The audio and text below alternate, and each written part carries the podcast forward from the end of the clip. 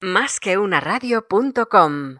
Escúchanos en iTunes, iBooks, SoundCloud, TuneIn, en YouTube y por supuesto en nuestra web másqueunaradio.com.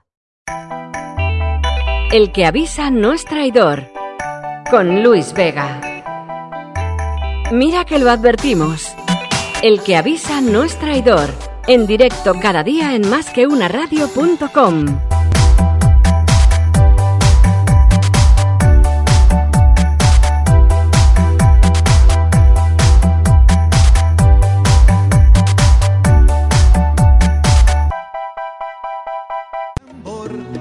tomaré como halago y te beberé de un trago. El que avisa no es traidor. El que avisa no es traidor. Te voy a beber de un trago. El que avisa no es traidor. Te voy a beber de un trago.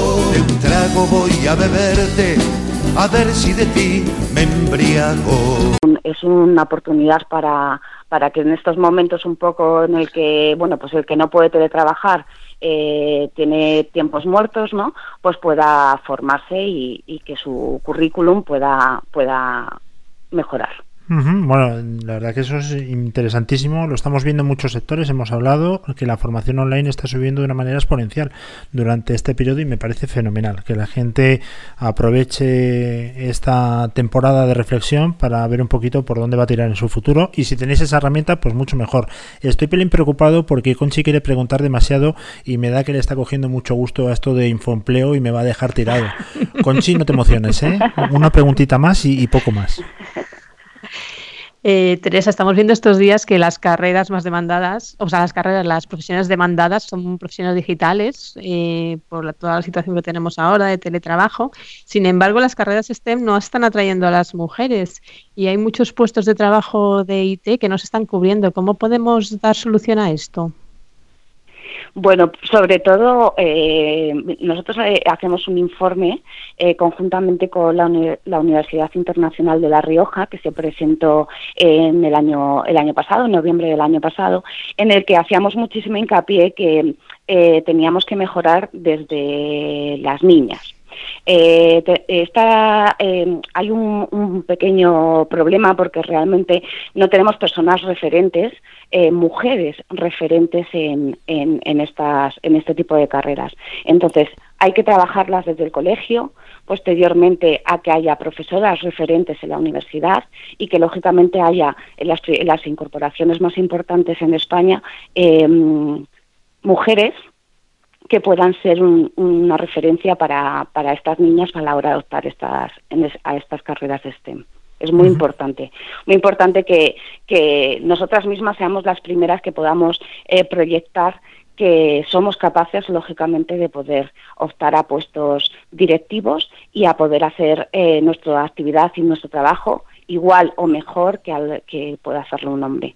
Sí que es verdad que hay que cambiar un poco la mentalidad de las personas, pero, pero si lo trabajamos desde, vuelvo a repetir, desde el propio colegio, a través de las propias profesoras, enfocando y proyectando eh, estas, este tipo de asignaturas de matemáticas, física, química, etcétera, eh, en las niñas, pues eh, podamos tener una, una cantera de futuras profesionales y directivas en, en las principales compañías en España.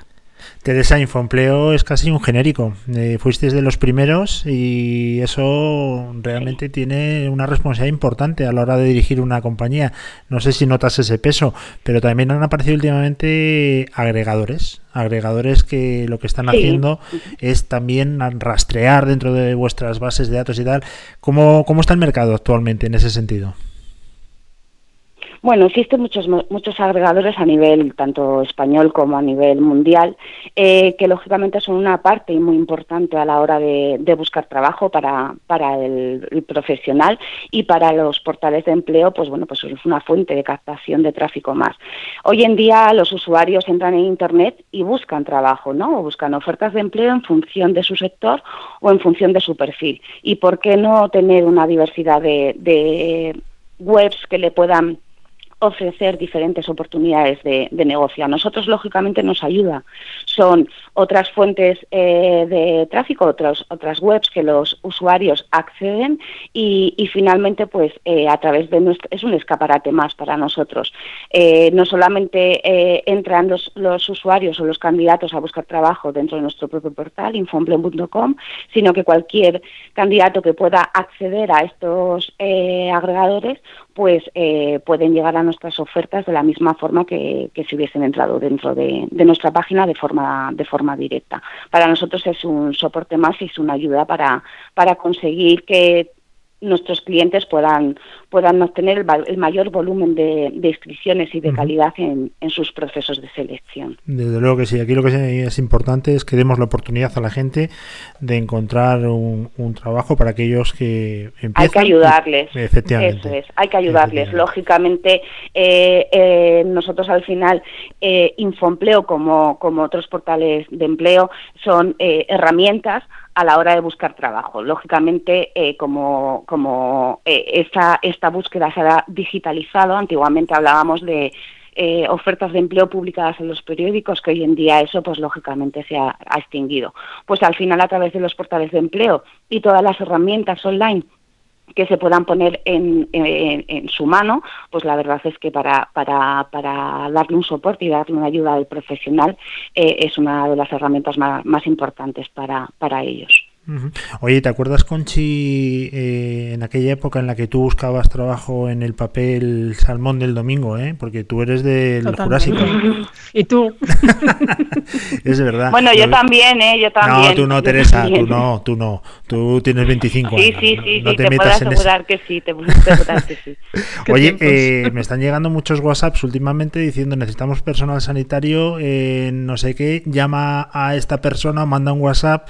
Bueno, entendemos que la situación es la que es, pero me da un poco de repelús que vaya por ahí circulando así eh, el tema de las ofertas de trabajo. ¿Vosotros estáis notando un repunte en las ofertas de empresas del ámbito sanitario, del ámbito del cuidado de la tercera edad, eh, transportistas, distribución?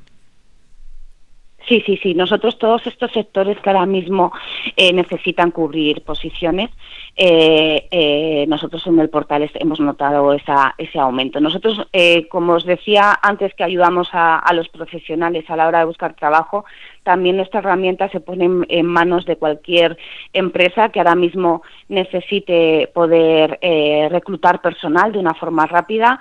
De hecho, un caso en concreto, el Hospital de Alcalá de Henares se puso en contacto con nosotros porque necesitaban de forma muy rápida conseguir profesionales sanitarios para, para la situación que, en ese momento estaban viviendo y debido a, ese desborde de trabajo. Nosotros, lógicamente, el portal está abierto a que, a que puedan publicar en cualquier momento.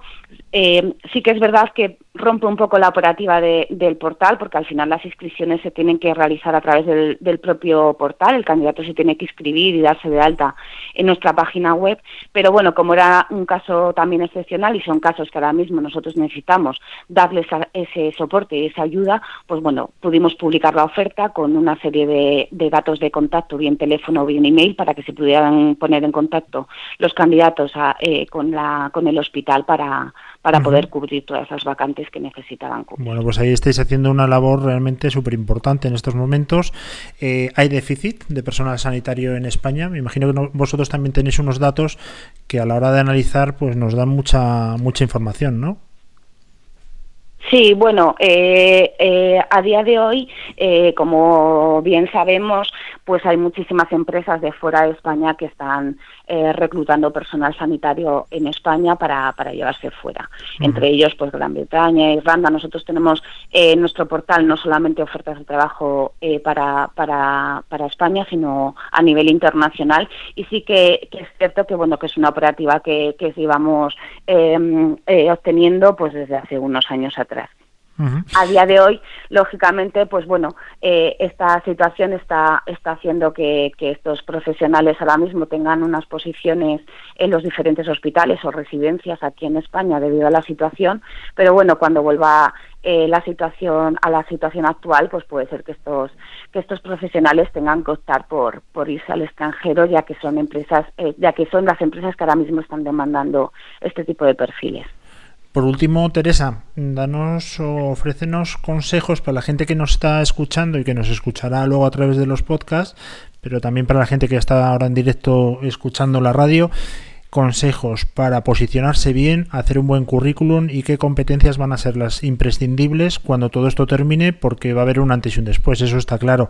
Entonces, eh, sobre todo que la gente no se me agobie, que la gente sea optimista y que se va a abrir posibilidades de, de, bueno, pues de un tipo que a lo mejor antes no pensábamos. Danos consejos para todo el mundo que obviamente va a tener que ponerse a buscar trabajo cuando pase todo esto. Claro. Bueno, una vez que una persona está en una situación que, en, un momento en el que tiene que buscar empleo, primero tiene que analizarse internamente. Eh, la búsqueda de trabajo es un trabajo más, es decir, todos los días eh, los profesionales que están ahora mismo pues en desempleo tienen que analizarse como perfil, cuál es su perfil, cuáles son sus habilidades, cuáles son sus incluso sus, sus eh, desventajas o sus mm, incluso sus beneficios a la hora de aportar como profesional a una empresa para que ellos mismos también se hagan una radiografía de cómo son. Y lógicamente orientar las búsquedas de trabajo en función de ese perfil. Es muy importante. Hay muchas eh, profesionales que a la hora de, buscar trabajo, debido a la situación un poco de, nerviosismo, pues bueno, optan a, posiciones que no son eh, no son acordes con su, con su perfil. Tenemos que analizarnos, tenemos que ver qué tenemos que mejorar, porque si nosotros tenemos un perfil que requiere un idioma o que requiere ciertas habilidades directivas, por ejemplo, de gestión de equipos, y nosotros carecemos de ellas, tenemos que formarnos, tenemos que ver cómo mejorar esas habilidades. Eh, es muy importante que, todos los profesionales se conozcan a sí mismos y que lógicamente en función de, ver sus carencias y ver, y ver sus, sus, debilidades y ver sus ventajas puedan optar a posiciones que finalmente puedan ser seleccionados y contratados en la, en la empresa. En estos momentos es muy importante eh, también destacar eh, la actividad que todos que todos hacemos en redes sociales, ¿no? Eh, porque eh, es, una, es una vía de, información para los reclutadores y es importante que esa actividad siempre vaya orientada a, ser un correcto profesional, a, un, a, un, a, una persona que busca trabajo, ya que muchísimos eh, bueno, reclutadores a día de hoy recurren hasta, a estas redes sociales para visualizar el perfil de este, de este usuario. Nosotros hacemos muchísimo hincapié en esa actividad y lógicamente las redes sociales pueden aportar muchísimo valor a la hora de contactos profesionales eh, que te puedan ayudar a que la búsqueda de empleo pues eh, sea efectiva. Te voy a hacer una última pregunta. Te había mentido anteriormente, pero a raíz de lo que has comentado, me surge, tú como experta, me surge una duda que seguramente me la puedas eh, aclarar. ¿La búsqueda directa a través de LinkedIn, por ejemplo, es recomendable o no? Como reclutador. Sí, habla. Tú como experta puedes ponerte en cualquiera de las posiciones, reclutador o candidato, porque, bueno, al fin y al cabo mm, se pierde un poco el intermediario profesional, ¿no? Pero no sé, quiero saber tu opinión. A ver, eh, es una herramienta eh, que los reclutadores a día, de hoy, también están utilizando. Eh, es una herramienta que a nivel de procesos es, mm, no es rápida, no, no, no tiene una, un beneficio a la hora de, cubrir posiciones de una forma masiva o incluso cubrir posiciones de una forma un poco más urgente. ¿Por qué? Porque tienes que realizar una serie de búsquedas que te limitan mucho a la hora de, de encontrar el perfil y bueno, pues, pues esto te puede ser un hándicap para, para los reclutadores. Es una herramienta más, es como te decía antes, puede haber fuentes de captación para que las empresas puedan buscar trabajo, eh, buscar profesionales y talento eh, en los portales de empleo y LinkedIn puede ser una fuente de reclutamiento más. De hecho, muchas, muchas empresas lo están utilizando. No se puede utilizar de forma masiva cuando necesitas cubrir muchas vacantes dentro de una posición porque te lleva muchísimo tiempo y en los departamentos de recursos humanos el tiempo es oro eh, eh, a través de los portales de empleo debido a, que están más orientados a unas herramientas de filtrado para conocer más los perfiles de los usuarios que necesitas reclutar para que los resultados de, estos candidatos eh, sean de una forma más rápida, pues son, suelen ser más útiles para el reclutador. Pero al final LinkedIn es una fuente más. Dependiendo de los perfiles, del, del sector incluso de, en el que nos estemos moviendo, pues puede ser una herramienta de reclutamiento más. Bueno, Teresa, que muchísimas gracias, que nos has dado una masterclass, Teresa Tomás, de Infoempleo, y que ha sido, bueno, pues muy gratificante escucharte, que seguro que va a ir bien todo, que la gente esté tranquila, que primero vamos a pasar esto y que luego ya nos ponemos eh, manos a la obra a sacar esto adelante y vosotros tenéis un papel fundamental, ¿eh? Mm, ahí sois el nexo de unión entre la demanda y la oferta, así que os auguro un tiempo de mucho trabajo, seguro, y vais a ser fundamentales. Muchas gracias. Muchas gracias, muchísimas gracias por la invitación y ha sido un auténtico placer. Muchísimas gracias, Teresa. Y nosotros eh, vamos a seguir. Vamos a seguir, Conchi. Eh, cuéntame, ¿qué es lo que va a venir a partir de ahora? Pues lo que va a venir a partir de ahora es Ignacio Chenagusía, María Hernández, psicóloga, y Noemí del Cacho. Y otra cosa importante, vamos a terminar nuestras fake news. Ah, nuestro decal, sí, que estábamos a medias, lo hemos dejado a medias. que, Conchi, ¿estamos en lo que estamos o no estamos?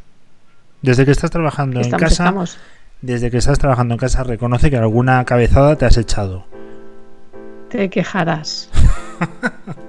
pues no, la verdad que no me puedo quejar. Eres posiblemente de pues las dos o tres personas que mejor trabajan del mundo. Del mundo, ¿eh?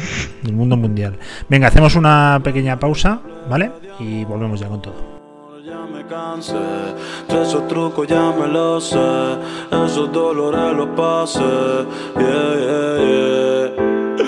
No quiero que más nadie me hable de amor Ya me cansé. Esos trucos ya me los sé. Esos dolores los pasé.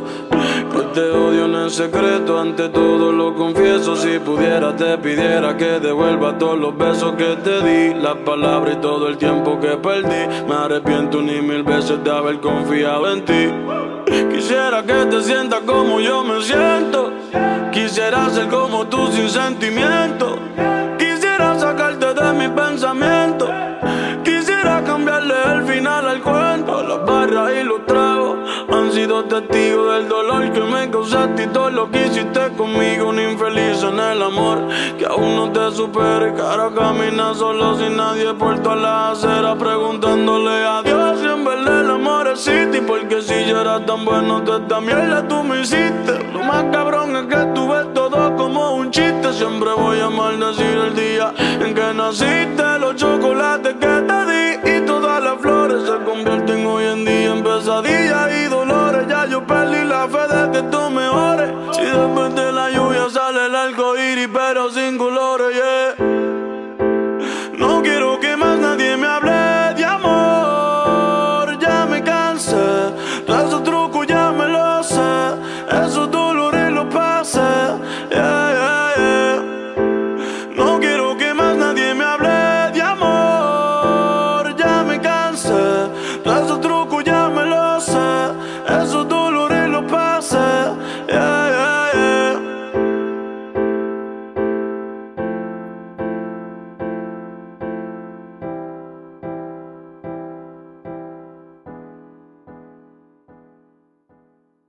Estás escuchando más que una radio.com. Más que una radio.com. I said, okay, how serious are you?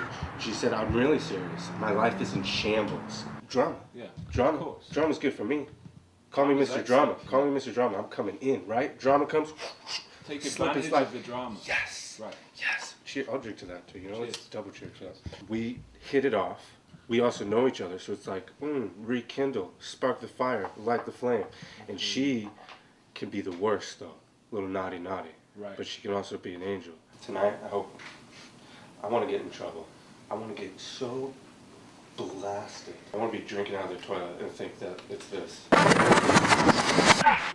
Baby, keep your hands on me. Know that I should live, but you're telling me.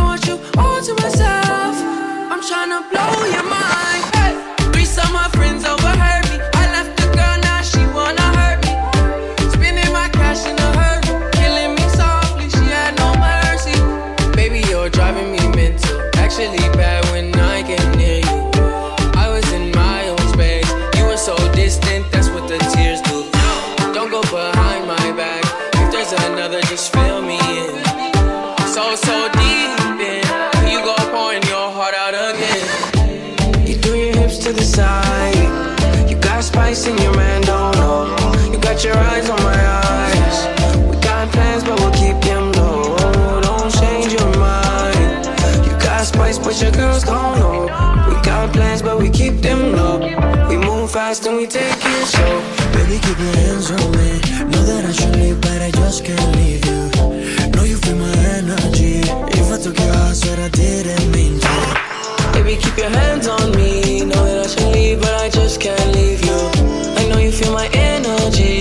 If I took your heart, said I didn't mean to. Couldn't afford to waste any time.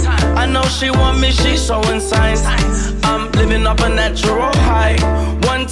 Slow.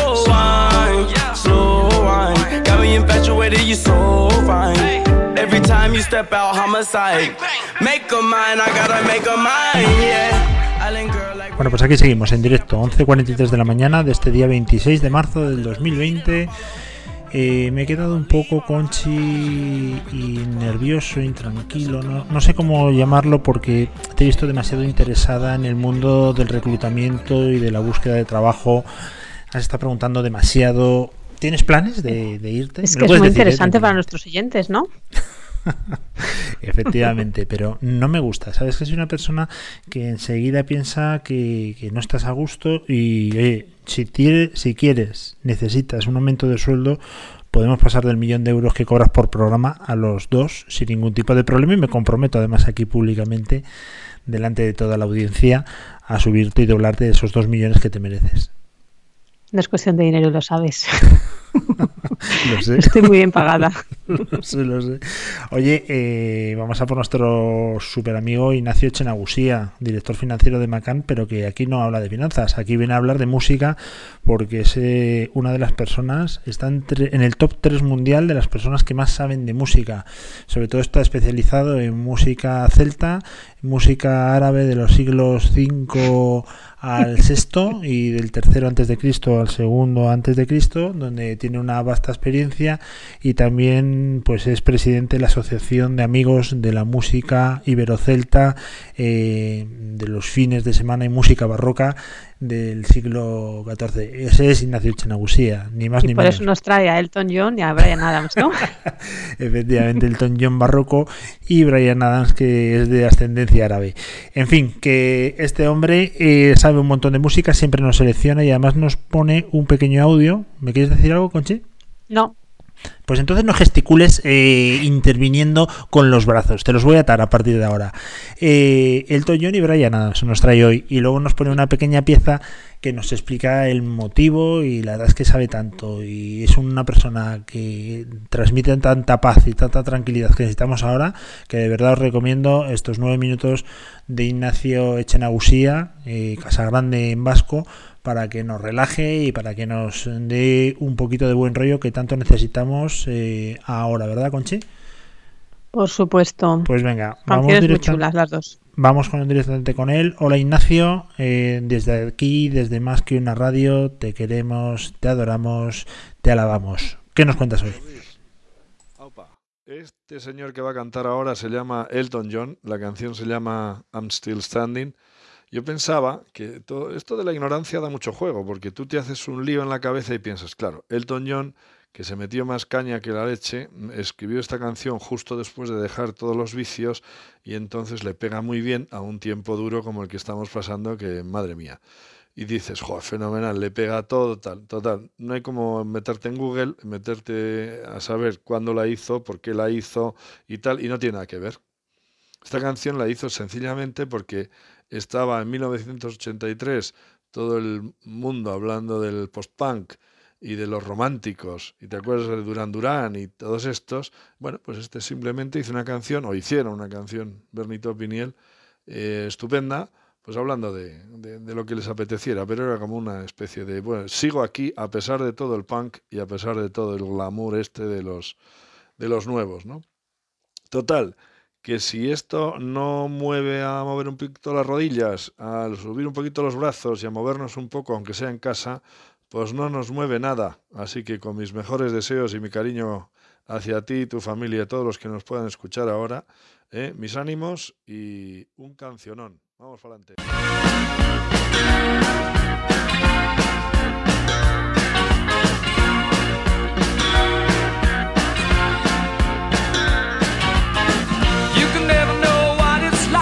Your blood like winter freezes just like ice. And there's a cold and lonely light that shines from you. You wind up like the wreck you hide behind that mask you use.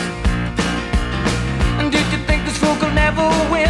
Well, look at me, I'm coming back again. I got a taste of love in a simple way. And if you need to know while I'm still standing, you just fade away. Don't you know I'm still standing better than like a true survivor,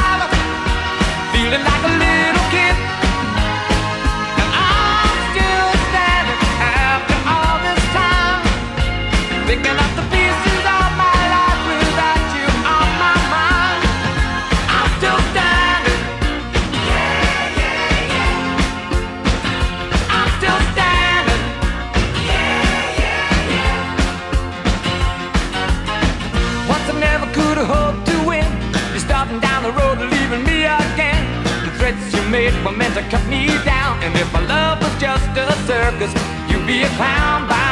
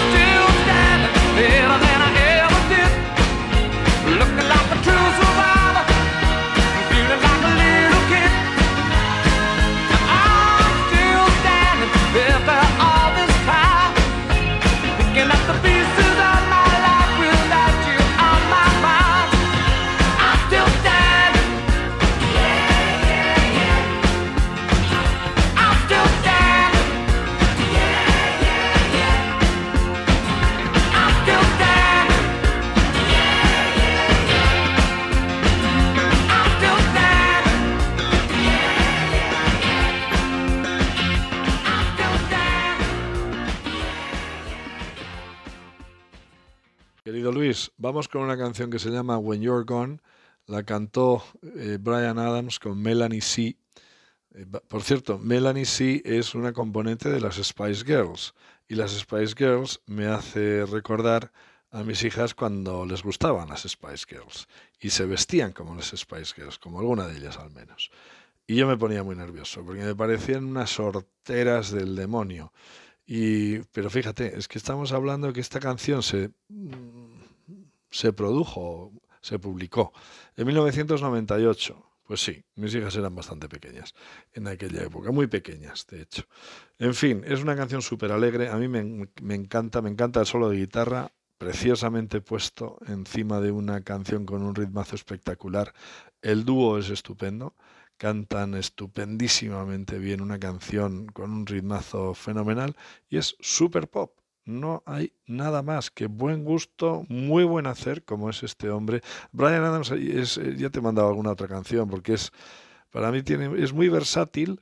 Es un tío que en directo me, me, vuelve loco, es valiente como el solo y tiene una banda estupenda y cuando lo hace el solo también lo hace de maravilla. En fin, que es un gusto. Hoy toca animarse, hoy toca una canción que se llama When You're Gone y venga, a bailar un poquito y animarse, campeón. Abrazo gigantesco para todos.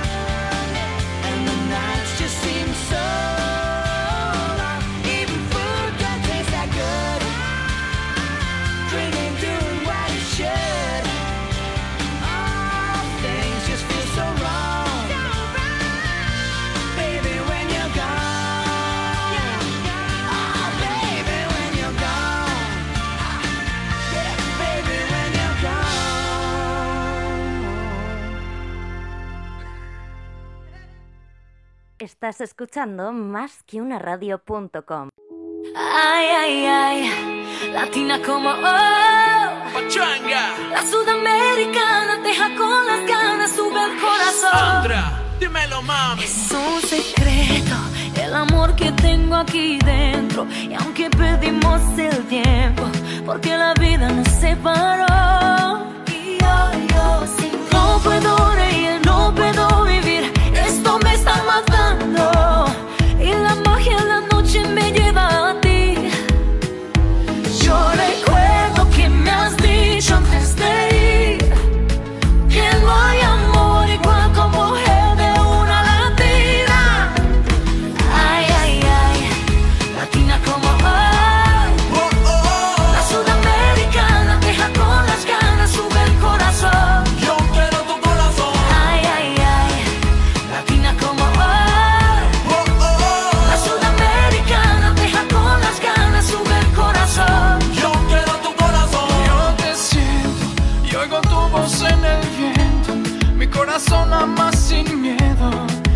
sientes lo mismo.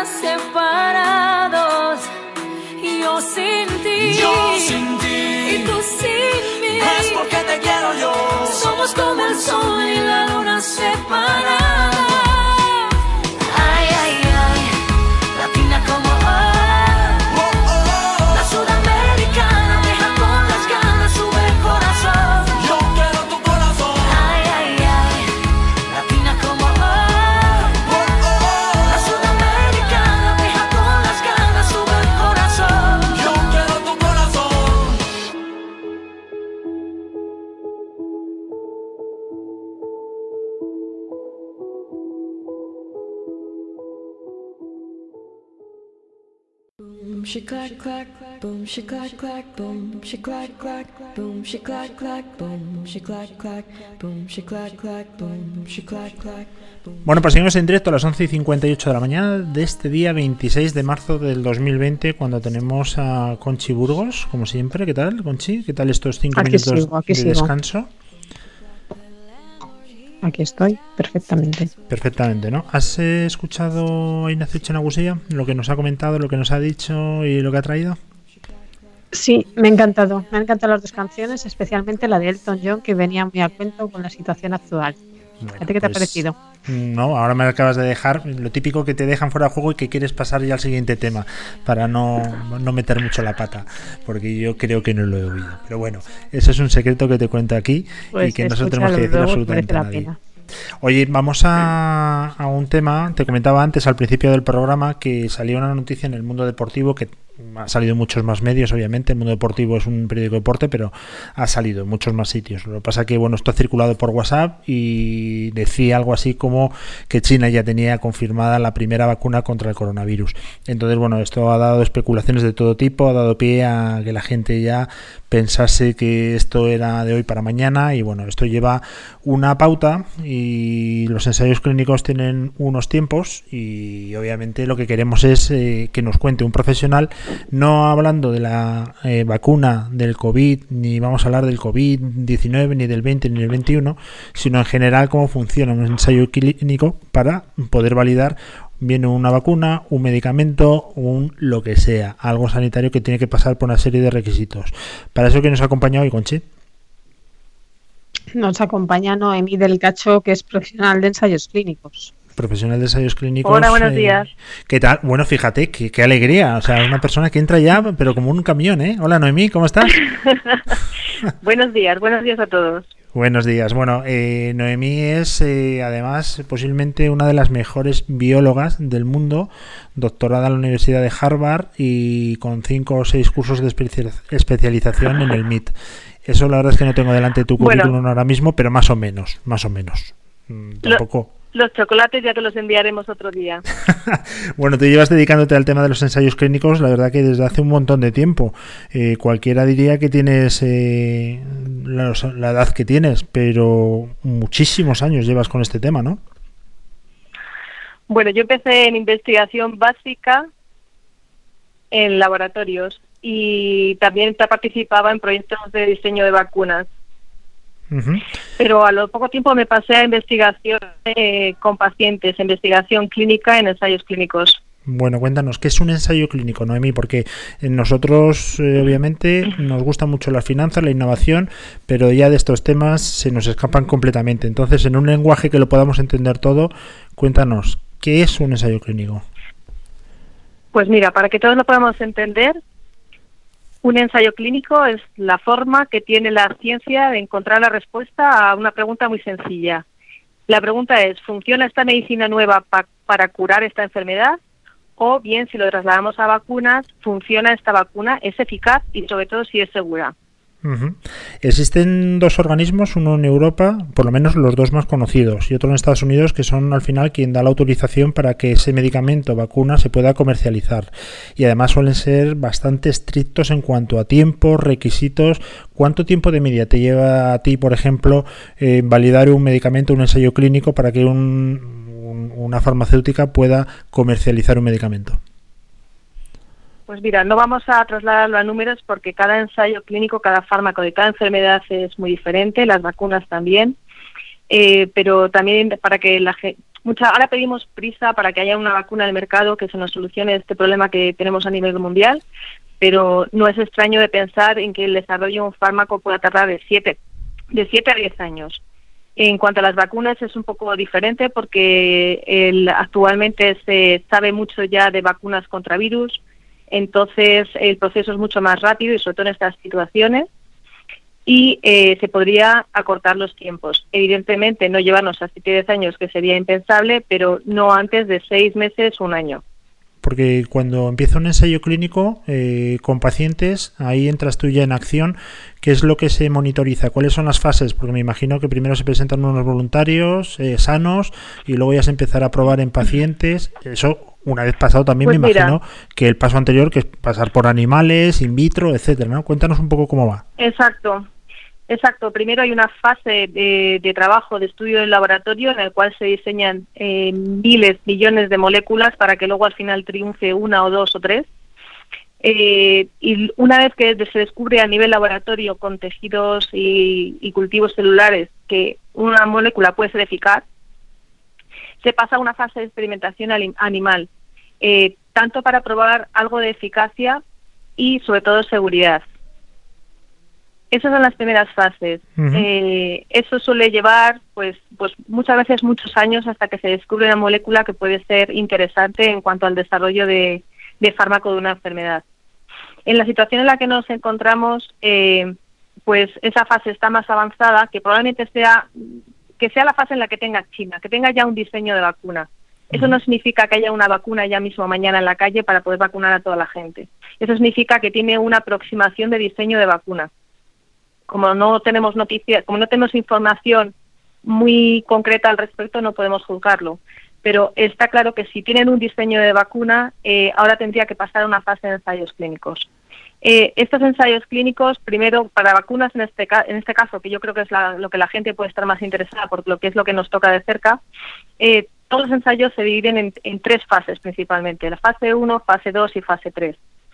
Eh, ¿Esto qué significa? Esto significa pasitos que vamos dando en el desarrollo y conocimiento de ese fármaco.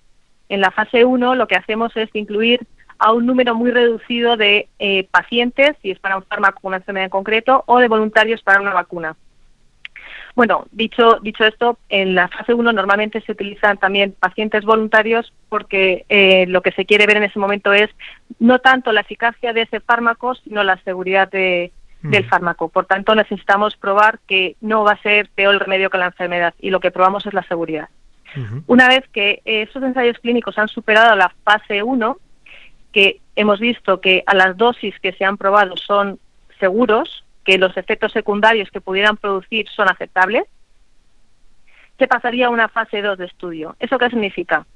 Eh, si estamos hablando de fármacos contra una enfermedad, eh, esa fase 2 lo que significa es que vamos a probar ya en pacientes reales, en pacientes eh, con la enfermedad para la cual estamos estudiando, y vamos a ampliar el número de pacientes en, cual en la cual probamos este fármaco. Con vacunas lo que hacemos es que vamos a probar en un número determinado de pacientes superior a la fase 1 y vamos a seguir evaluando la eficacia de esta vacuna o y la seguridad. Eficacia y seguridad van de la mano. Si esta fase 2 eh, resulta con éxito, muchas moléculas se quedan en el camino mucha inversión se queda en el camino, pero son fases que hay que ir pasando para que luego tengamos un fármaco creíble, eficaz y seguro. Ajá. Si esta Y- fase la pasamos, iríamos a la siguiente, en la cual entran a participar miles de personas. Desde 1.000, 2.000, 3.000, 5.000, 10.000 personas para participar en ese ensayo clínico. Para continuar demostrando lo mismo, que es eficaz y que es seguro, pero con un número mayor de personas que estadísticamente se pudiera extrapolar esa eficacia y seguridad a toda la población. Ya. Y en ese caso, Noemí, eh, estamos hablando de una pandemia que nos ocupa ahora. ¿No hay manera de recortar esos plazos, de quitar todos esos protocolos y de ir directamente a por enfermos que a lo mejor ellos son los que te dicen, oye, adelante, pruébalo conmigo y, vamos a intentar a ver si esto funciona? Eso no se puede hacer. No, no se puede hacer. Lo que se puede hacer es, eh, y que lo están haciendo, es acortar tiempos en tanto o, lo que se refiere a burocracia. Eh, burocracia a la hora de eh, preparo un dossier de un ensayo clínico que yo tengo que presentar tanto las agencias del medicamento de todos los países como comités éticos que velan por, la, por el respeto ético a las personas eh, podemos acortar los tiempos ahí. Yo le presento el dossier hoy, lo revisan esta tarde, esta noche, de madrugada, al día siguiente y en dos días puedo tener un resultado. Trabajamos conjuntamente para que ese ensayo clínico se ponga en marcha lo antes posible.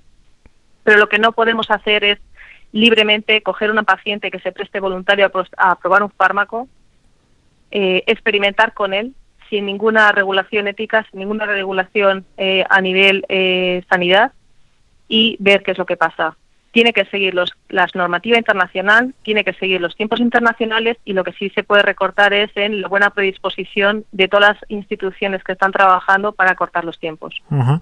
Oye, ponemos el caso de una persona eh, voluntaria que se somete pues a ese primer test para ver si tiene algún efecto eh, contraproducente y que no sea peor el remedio que la enfermedad.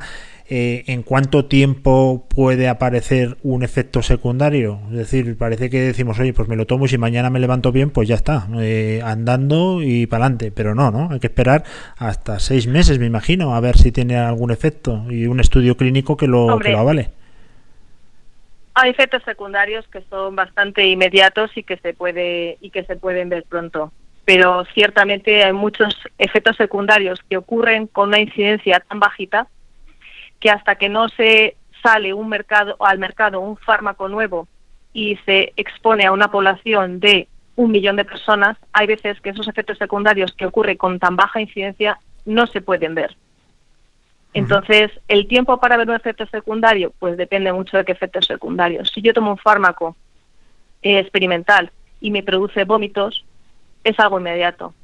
Si me produce un dolor de cabeza, es inmediato. Pero si ya, cuando ya tomas el fármaco y tú tienes una patología rara en concreto que te afecta a nivel cardíaco y tomas ese fármaco que interac- interacciona con cualquier otro fármaco que tú puedas estar tomando, pues es muy difícil verlo. Y es muy difícil verlo si ocurre en una persona de todas las per- personas que estoy testando. Claro. Entonces, los ensayos clínicos tienen un mecanismo adicional que una vez que salen los fármacos al mercado, se siguen estudiando y se siguen recogiendo datos de eficacia y seguridad.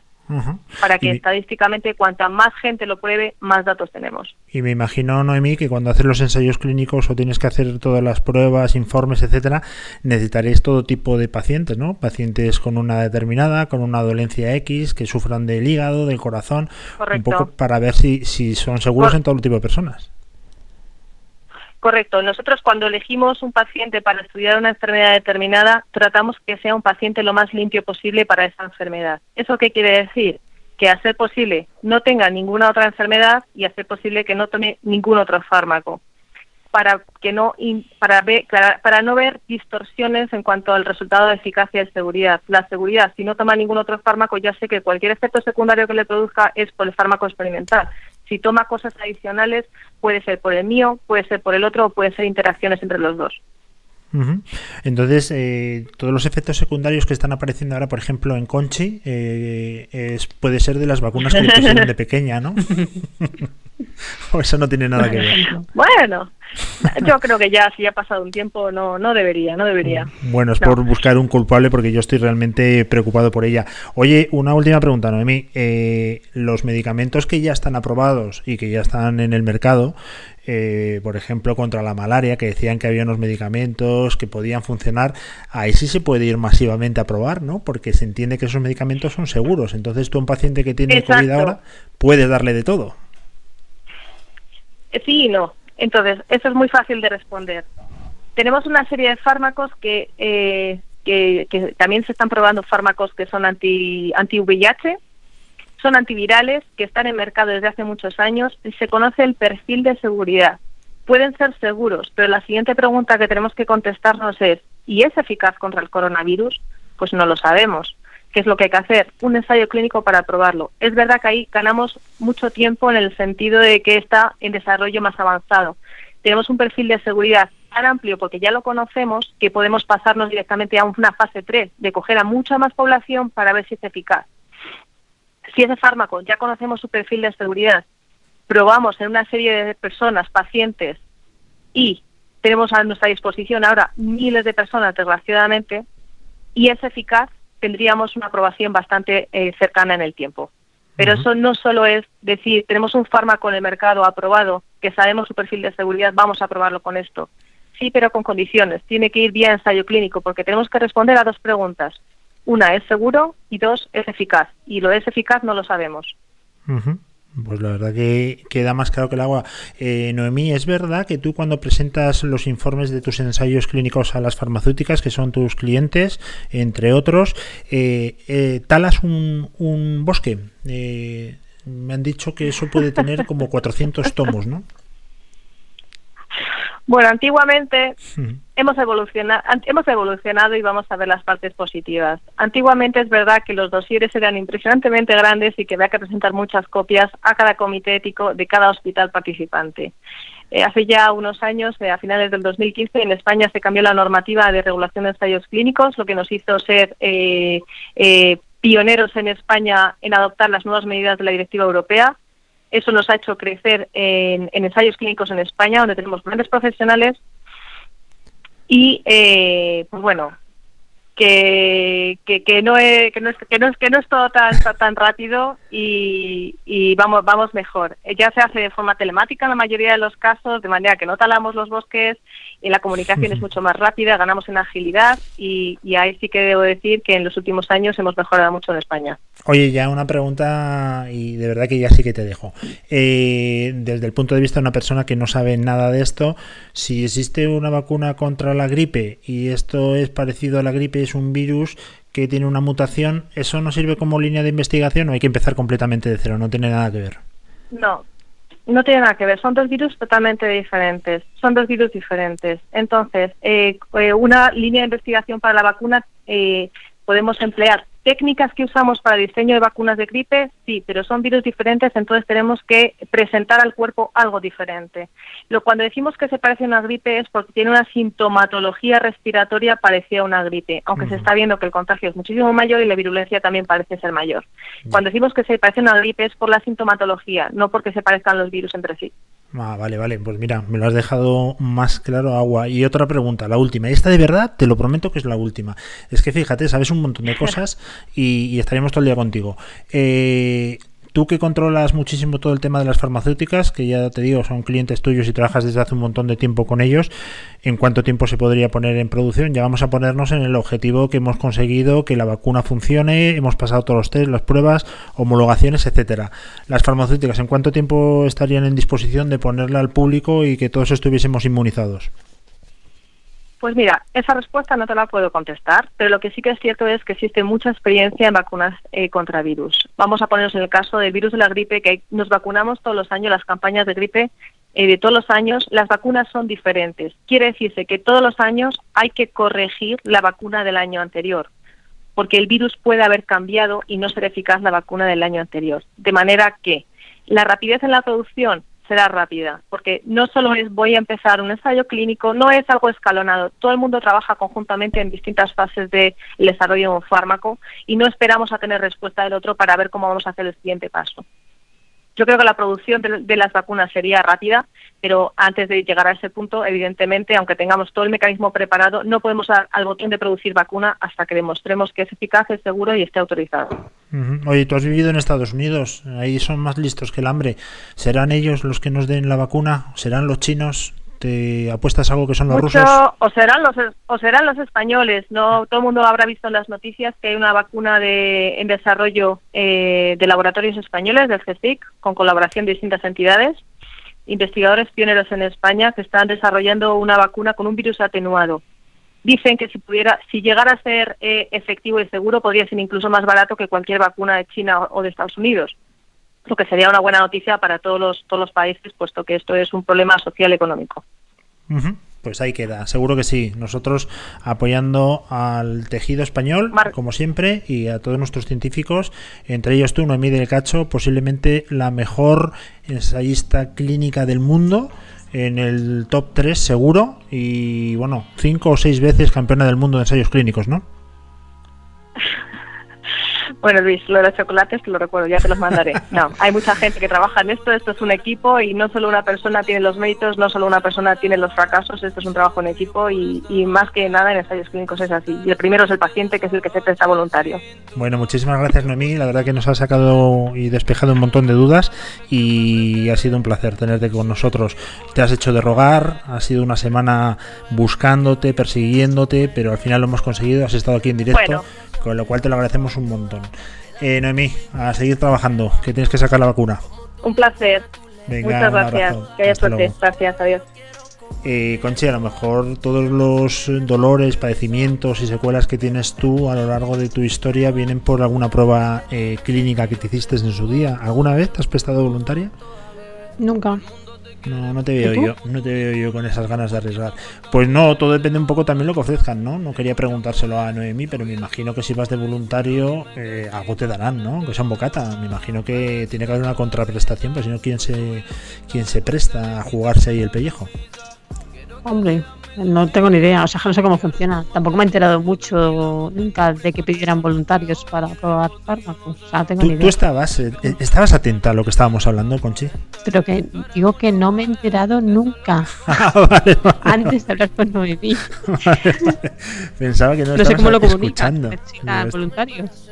Oye, por cierto, hoy nosotros que nos eh, estamos haciendo radio desde nuestras casas, obviamente, porque tenemos, eh, bueno, pues el, la oportunidad o el, el saber estar y no movernos de nuestra casa. El estudio lo tenemos de momento cerrado hasta nueva orden. Eh, veo y nos comunicamos por Skype que hoy vas vestida de enfermera. ¿Por qué?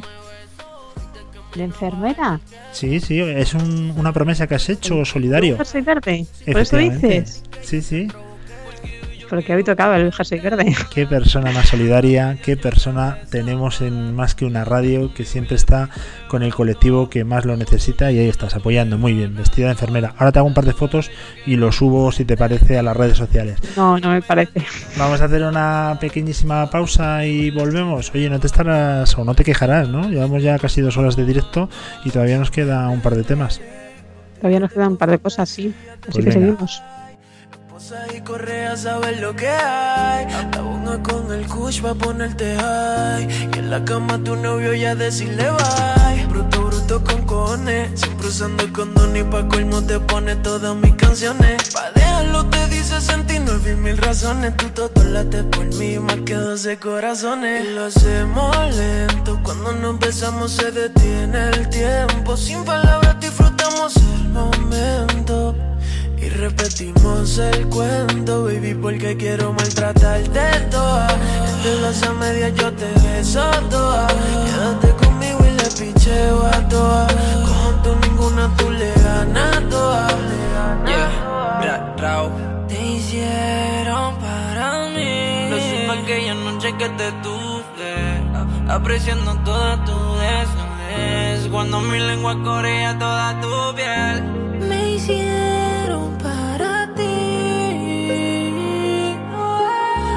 supiste cuando gritabas mi nombre. Baby, yo soy el que te corresponde. Qué rico es fumar antes de comernos. El destino nos cambió todos los planes. Tú dime cuándo va a volver a vernos. Tienes algo más cabrón y olvídate de. Además del sexo, mami, quiero amarte toda. Conmigo vas al cielo, tú te vienes toda. Quédate conmigo y le picheo a todas. Me dice bebecita que nos vamos a todas. Contigo voy a todas. yeah. Como quiera, papi, rápido, lento. Soy adicto a tu movimiento. Y aunque hay veces que yo te miento, en la noche se me nota lo que siento por ti. La gente diciéndonos que somos anormales. Siempre nos comemos como si fuésemos animales. Lógico que me reclame. Y sabe que si estoy con él me llama y desarmo los planes. Sabe bien que como yo no hay dos. Prendiendo uno haciéndolo. Olvidándonos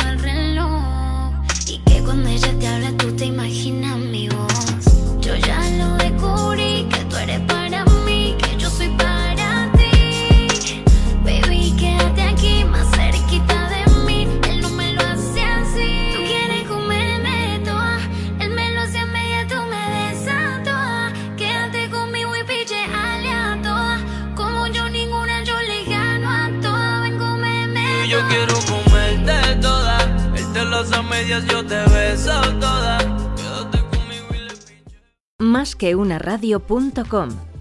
La radio más online.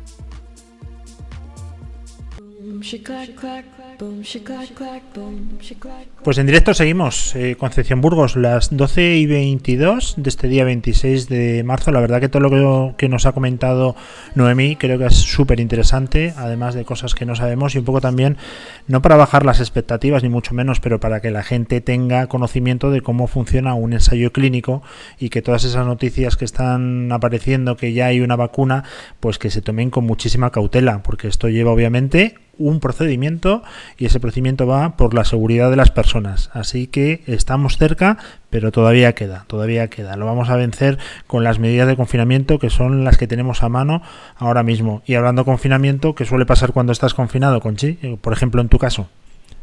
Que te vuelves loco. Te vuelves loco. Tú ya venías loca de serie. Bueno, eso nos. Mm, Tengo un amigo que es psicólogo que cuando lo digo me echa la bronca, porque por lo visto no viene como patología, la locura. Y ahora nos lo va a comentar eh, nuestra invitada. No vienen los libros de psicología como ninguna patología, ¿vale? Eso es una cosa que nos hemos inventado nosotros. Pero sí es verdad que puedes tener 800 trastornos psicológicos de estar encerrado entre cuatro paredes. ¿Y qué pasa con un jugador de élite?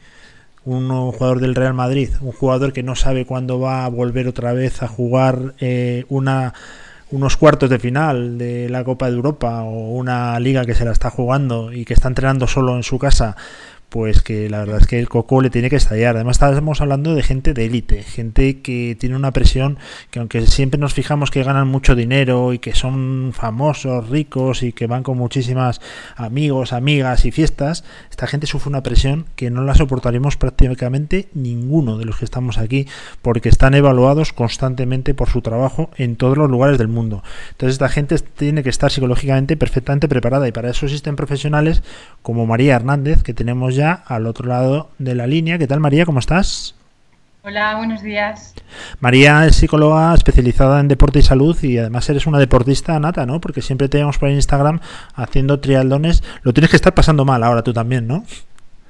Bueno, hago ejercicio en casa. Mm, no es lo mismo, María. No es lo mismo hacer un triatlón en la sierra eh, que estar ahí en la bici estática. Pero bueno, se lleva como se puede.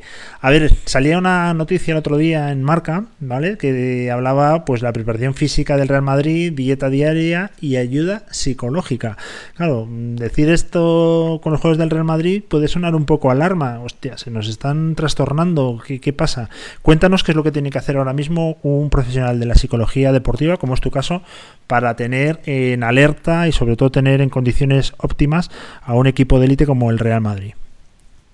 Bueno, pues eh, ahora mismo los deportistas que están acostumbrados... ¿Se escucha con eco? No, no, te escuchamos muy bien. ¿No? Vale, perfecto. Pues los deportistas que están acostumbrados a llevar un- una rutina habitual, a mantener una forma física, pues eh, pueden sentir cierto malestar eh, por no poder continuar con esta y, y miedo eh, y preocupación por perderla. Además de, esto, que va más eh, relacionado con su rendimiento deportivo, eh, algunos de estos deportistas o jugadores de, Real Madrid, en este caso, pues efectivamente pueden tener eh, familiares o amigos que estén pasando una situación especialmente mala, algún familiar que haya fallecido. Entonces, sí que es cierto que en estos momentos pueden necesitar ayuda psicológica pues para la gestión emocional y para la gestión de estos miedos y preocupaciones. Ujú. ¿Y eso cómo se trabaja? Exactamente. Tú tienes, a- además, obviamente no puede haber un contacto físico porque todos estamos confinados, con lo cual me imagino que ya perder el contacto físico con un psicólogo tiene que ser un, un hándicap, pero bueno, que se puede solucionar con las nuevas tecnologías. ¿Cómo tienes que enfocar la sesión con estos jugadores? Bueno, desde luego eh, el contacto físico ayuda, porque no es lo mismo verte ¿no? a través de, una cámara que hacerlo de manera presencial, pero bueno, como dices, gracias a, las nuevas tecnologías, pues se puede desarrollar la sesión perfectamente. Pues en estos momentos eh, la parte psicológica se puede abordar desde dos, eh, dos formas, ¿no? Puede haber efectivamente jugadores que tengan una situación más complicada y que bueno no se puedan gestionar de eh, sus emociones, sus preocupaciones y miedos, incertidumbre y necesiten más un abordaje pues más clínico podríamos decir, pero eh, puede haber otros que hayan decidido este eh, como si dijéramos parón, aunque sigan entrenando, pero van a tener más tiempo libre para mejorar aspectos psicológicos, ¿vale? Es, es un muy buen momento para, para trabajar la parte mental. Pueden aprovechar para trabajar la parte mental aquellos que, que no necesiten esa atención psicológica para gestión emocional de preocupaciones y, miedos. ¿Qué rutinas eh, se recomiendan a un deportista de élite que está confinado y que tiene que entrenar en un espacio muy reducido eh, para que mentalmente esté eh, bueno pues en las mejores condiciones físicas? ¿Qué, ¿Qué rutinas se le da? ¿Qué ejercicios? Me hablaba mucha gente, por ejemplo, el tema de la visualización. Tienen que estar visualizando como, si estuviesen compitiendo, no sé, cuéntanos tú.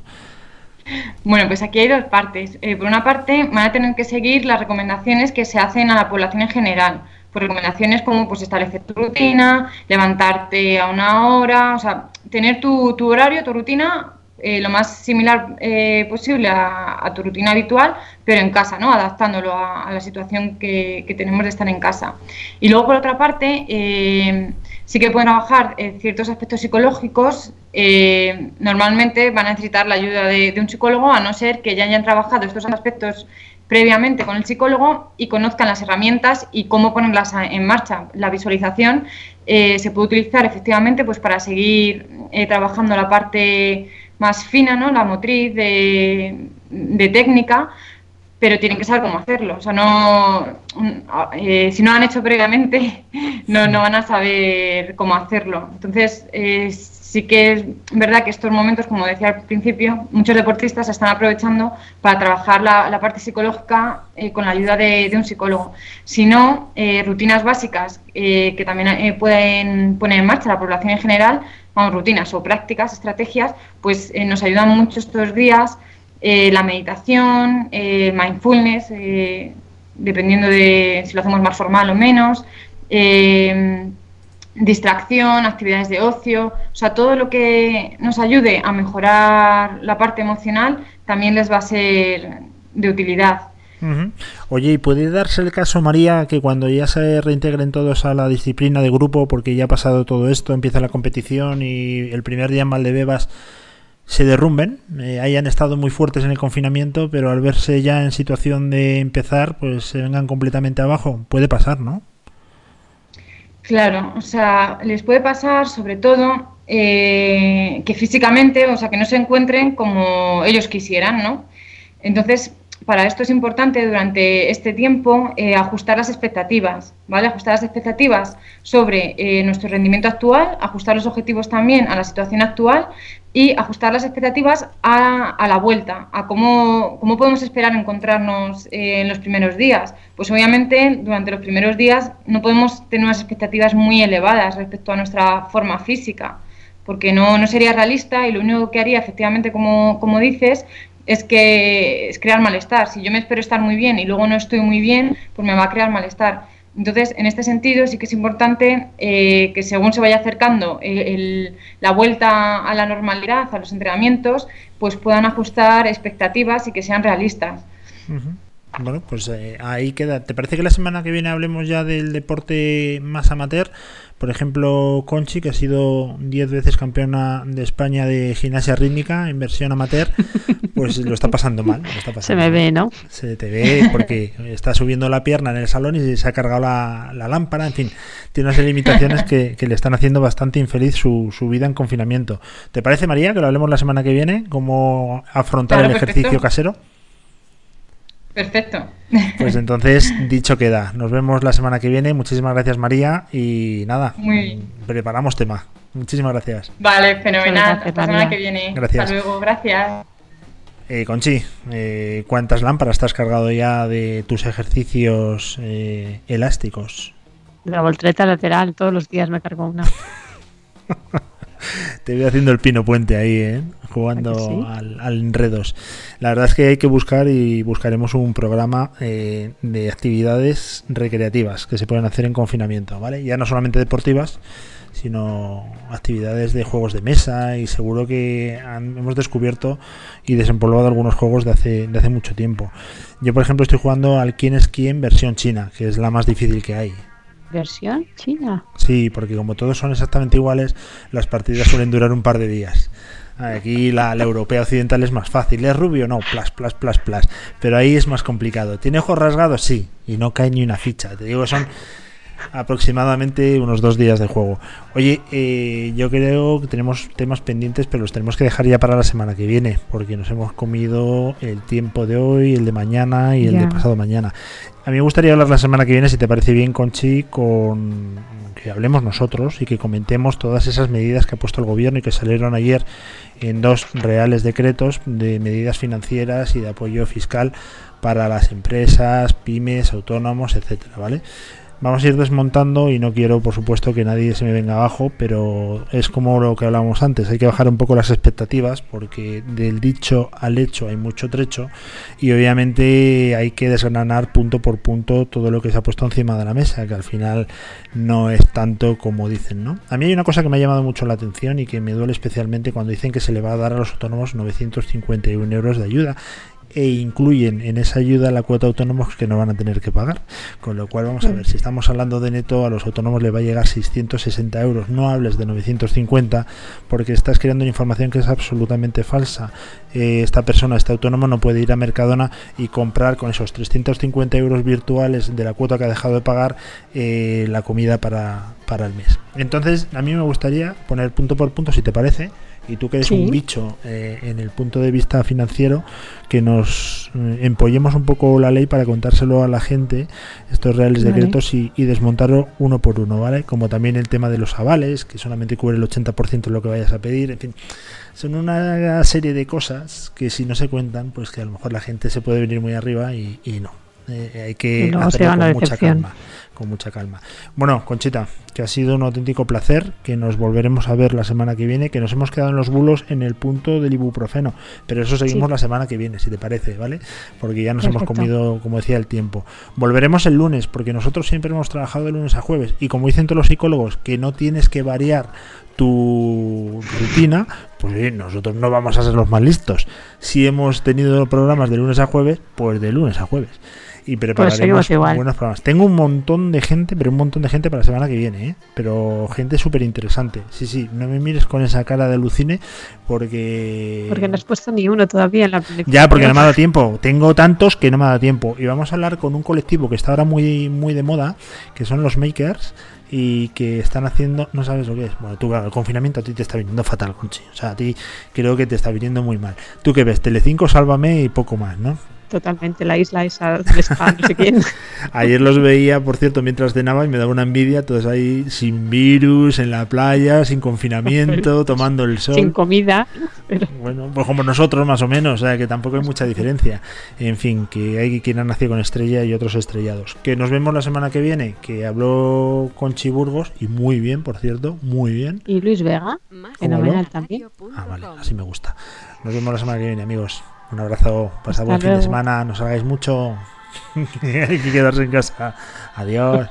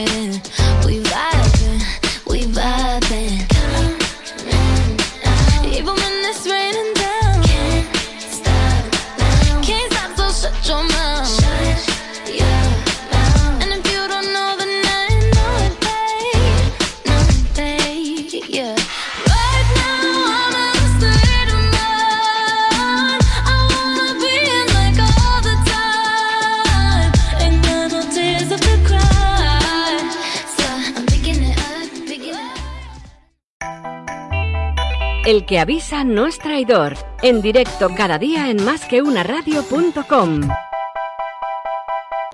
Look on the bright side of life. Always look on the light side of life. If life seems jolly rotten, there's something you've forgotten, and that's to laugh and smile and dance.